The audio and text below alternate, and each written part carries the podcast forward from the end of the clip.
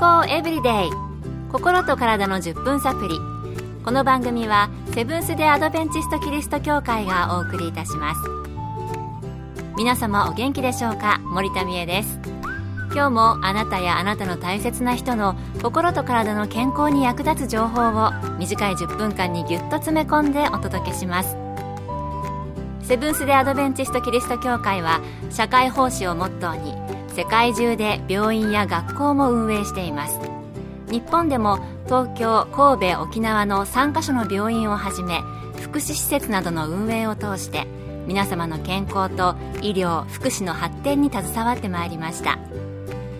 なおこの番組は健康情報番組で医師のアドバイスや治療に代わるものではありません。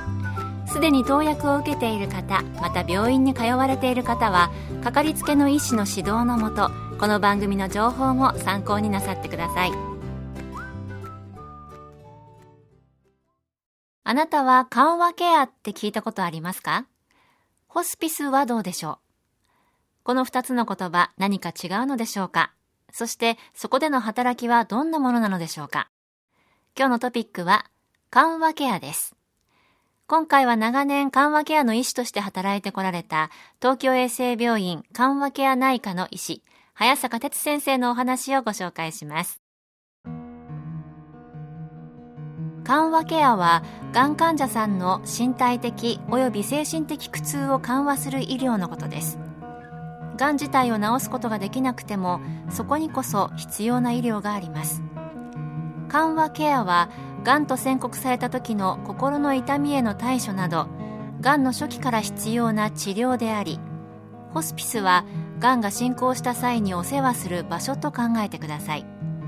ですから必要とされるがんの時期に違いがあると言えますしケアの内容に焦点があるのか場所に焦点があるのかの違いとも言えます。したがって緩和ケアとホスピスケアまた緩和ケア病棟とホスピスという言葉はほぼ同じ意味で使われていると思います。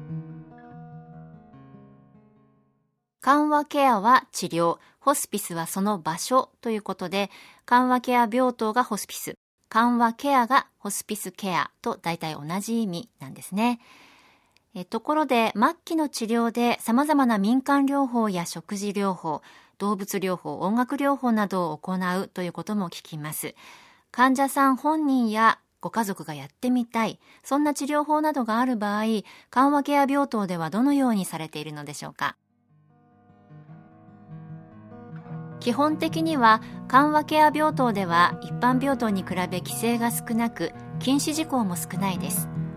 事実動物や音楽で癒される方も多くいらっしゃいます。ただ音や匂いや安全性で他の患者さんに迷惑になることは常識的にできません。またいろいろな民間療法の中で明らかに患者さんに害になる。もしくは役に立たないことが分かっていることは医師として説明した上でお断りします動物や音楽に癒される人確かにいらっしゃるようですよね私も以前入院した時にはマイタオルケットを持ち込んだことあります。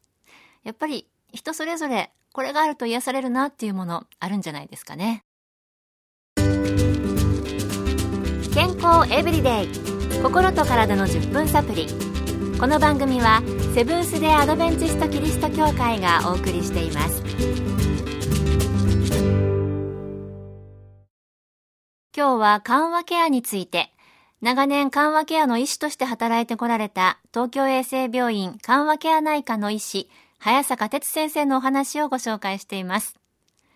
そういえばホスピスには在宅ホスピスなどもありますが、病院のホスピスを利用する利点にはどのようなものがあるのでしょうか？引き続き早坂先生のお話です。ほとんどの方は最後まで自宅でお過ごしになりたいのだと思います。ただ体が弱り自分で動くのが困難になれば家族に迷惑をかけるよりは医療者に頼りたいと思う方が多くなりますまた夜中に痛みなど苦しみが襲ってきた時に常に対応してくれる往診医師を探すのは現実には困難なことも多く24時間医療者が対応してくれる入院環境がより安心だと言えますそうですね。看護するご家族のことを考えると、24時間医療が受けられる病院の中の方が安心といえば安心かもしれませんね。最後に、ホスピスで働く医師として、この放送をお聞きになっている方に一言お願いしてみました。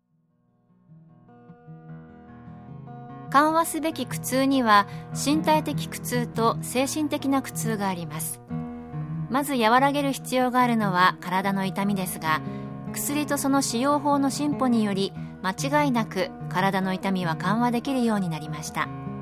ホスピスでは痛みに苦しみながら亡くなっていく方はいなくなった。この点は特に強調したいと思います。もう一つは心の痛みの問題です。死に直面するさまざまな心の痛みの完全な解決はないのかもしれません。ただ理解していただきたいのはホスピスは決して死に場所ではなくその人らしい人生の最後を生きる場所だということです。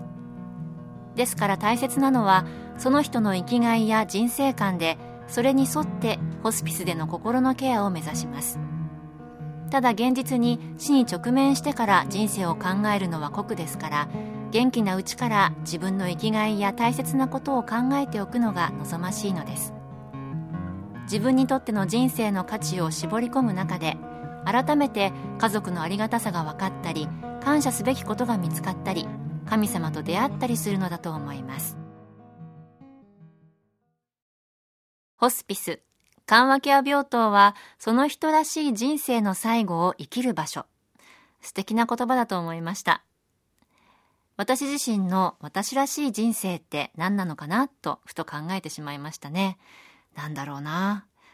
こう、どなたかと関わり続けることですかね。この番組をやらせていただいているのもその一つです。